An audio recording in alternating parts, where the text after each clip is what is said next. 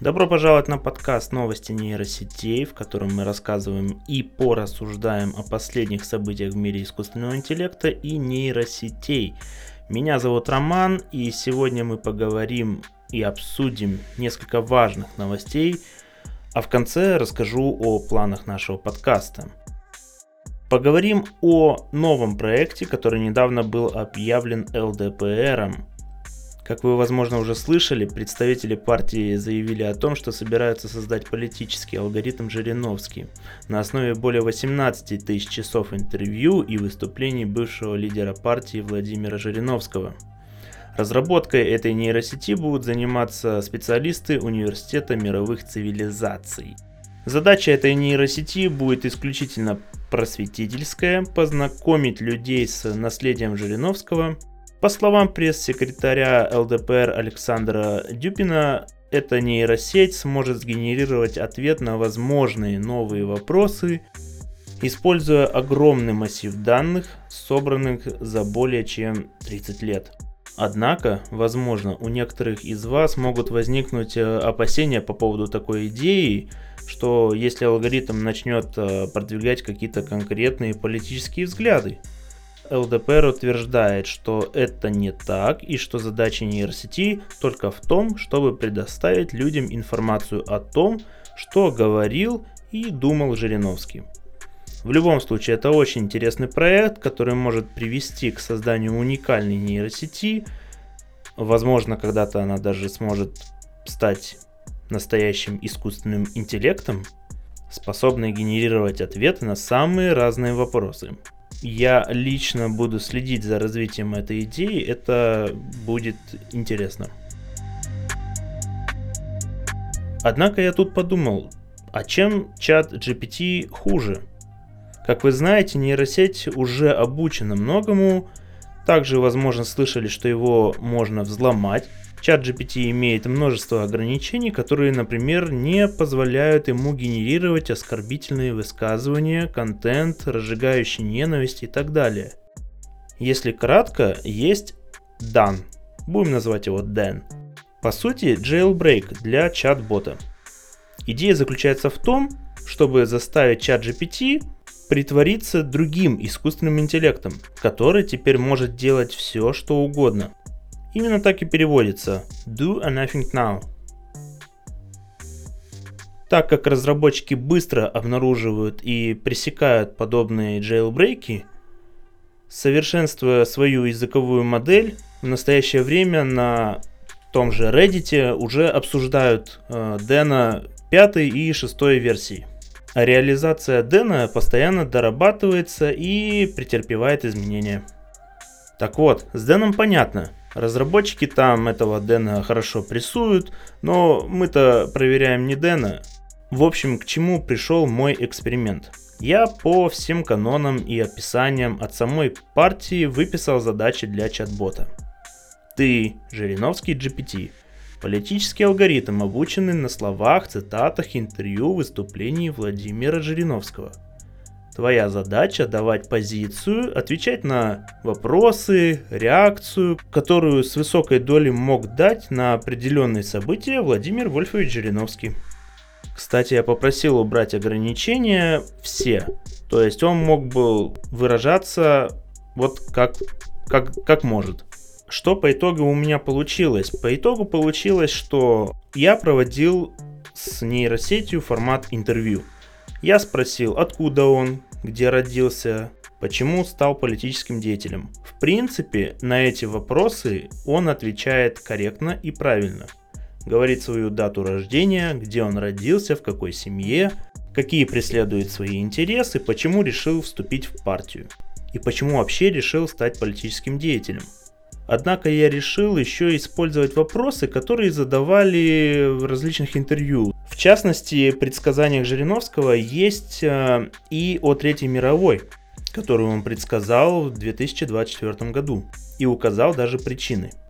Однако моя модель GPT не смогла дать точную дату и вообще он полностью за мир, дружбу, жвачку, если очень кратко.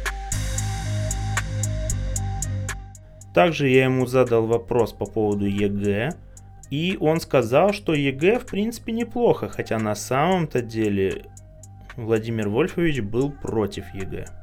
На что я ему указал, что ранее он говорил против ЕГЭ, на что он стал сразу извиняться и высказывать, что да, забыл, было дело, рассказывал, да, говорил так. Такая была у него позиция.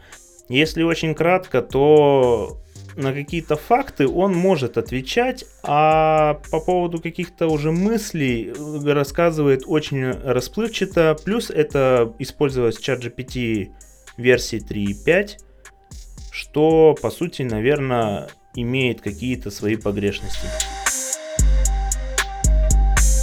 Следующая новость. Сбер выпустил новую модель своего генератора изображений Kandinsky 2.1. Эта нейросеть имеет 3,3 миллиарда параметров, что больше, чем у предыдущей версии Kandinsky 2.0. И она дополнительно обучена на 170 миллиардах пар текст изображений и на отдельно собранном датасете из 2 миллионов пар изображений. Нейросеть имеет четыре основных режима работы. Генерацию изображений по тексту, смешивание ее, вариации изображений и дорисовку. Стилей более 20, включая киберпанк, аниме и даже советские мультфильмы и хохлому. Я решил провести сравнение между Кандинским и Midjourney. В результате Midjourney оказался лучше в детализации и интересности из генерированных животных. Я решил проверить кошечек, собачек, попугайчиков, обезьянчиков.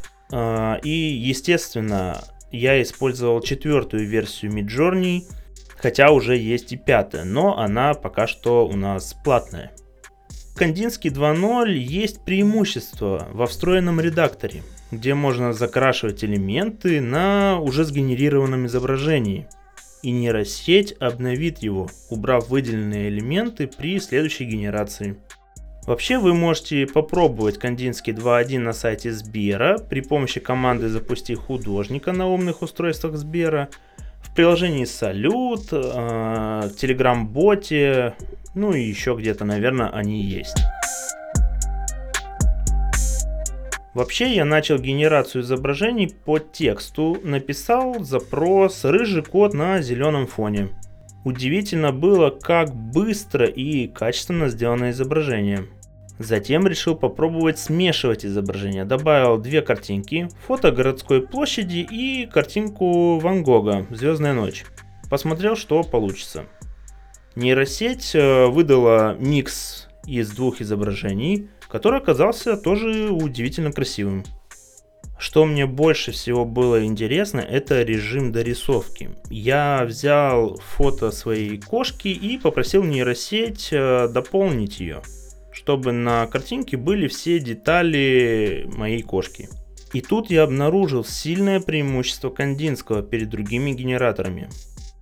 Подытожив, у Кандинского я бы не сказал, что изображение сильно менялось. Ракурсы оставались одни и те же. В общем, хочется сказать, что Кандинский идет в правильном направлении, сможет когда-то в своем необозримом будущем обогнать Midjourney, качественно делать изображения. Надо лишь заняться очень массовым его продвижением – тем более предоставить возможность разработчикам максимально расширенные версии и будет счастье.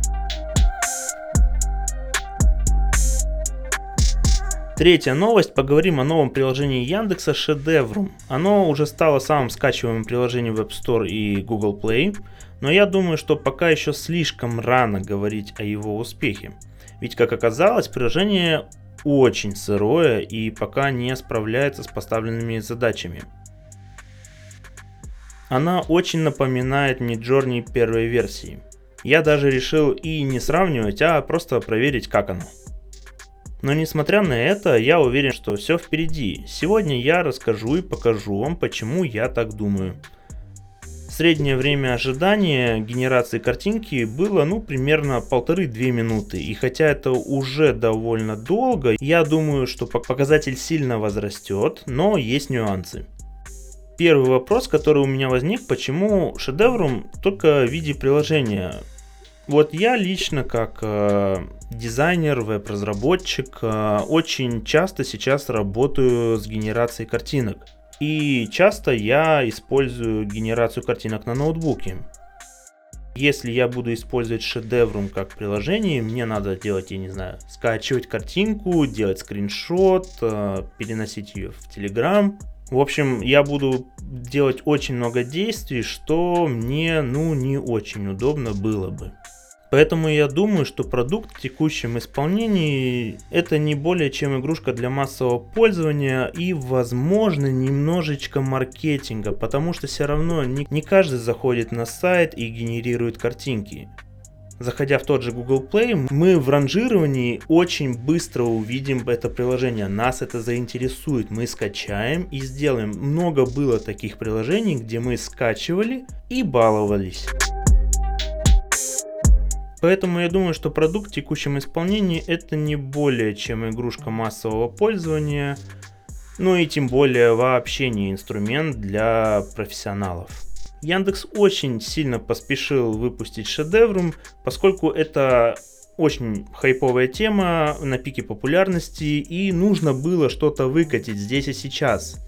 Особенно это произошло после выпуска Кандинского – Однако я решил проверить, как э, нейросеть реагирует на запросы. Я сделал серию генераций, также поработал с котиками, собачками. Ну, там вообще все очень плохо.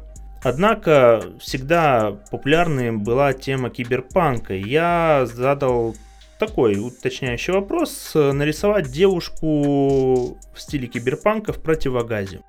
Но тут же я получил первый облом. Нейросеть ответила, что ей нельзя делать картинки на темы, где упоминаются конкретные люди. Я немного не понял и прочитал правила. Оно имеет ограничения в использовании для некоторых тем, связанных с конкретными людьми, политикой, религией, 18+, жестокостью и насилием. Чем э, заключалась жестокость э, 18+, э, или конкретного человека, какого я указал, я не особо понял. Читая статьи и опыт работы с этой нейросетью на других сайтах, некоторые люди писали такие запросы, как девушка в купальнике. И, в принципе, если притянуть за 18+, то нейросеть вполне справилась более-менее как-то. На этом у меня все. Это было очень кратко, это было супер пилотно, и я надеюсь в каком-нибудь интро попробую рассказать вообще, почему пришла эта идея, как так все быстро и спонтанно произошло. Однако, теперь перейдем к планам нашего подкаст-сообщества. Хочу освещать несколько рубрик. Технологические новости, ну то есть обычные новости. В этой рубрике можно рассказать о том, как нейросети используются в разных областях, например, медицине, автомобильной, космической промышленности, финансовом секторе и так далее. Также хочу затронуть э, новости именно каких-то новых проектов, приложений, стартапов э, и стараться как-то рассказывать его опыт работы с ними, как это работает и насколько это удобно. Конечно же, еще хочется экспертных комментариев, потому что я лишь любитель. В этой рубрике можно приглашать специалистов в области искусственного интеллекта и нейросетей для дискуссий о последних трендах, а также, опять же, о новостях в этой области. Также, кстати, брать интервью с разработчиками. Надеюсь, в каком-нибудь необозримом будущем мы сможем поговорить с разработчиками из Яндекса, из Сбера, поговорить о их нейросетях и так далее. Как и упоминал ранее, есть еще такая в голове рубрика, как практические примеры использования нейросети, но в голосовом подкасте, наверное, это все-таки тяжело. Но я создам сообщество, возможно даже сайт, где мы сможем писать статьи, рассказывать о реальных примерах использования нейросети в бизнесе, в науке, например, об использовании нейросети для анализа больших данных, о автоматической классификации текстов и так далее. Возможно, будет рубрика «Вопросы и ответы», где я и опять же эксперты могут отвечать на вопросы вас, слушателей, о нейросетях и искусственном интеллекте. Спасибо, что прослушали данный подкаст. Я буду стараться делать максимально кратко, максимально удобно.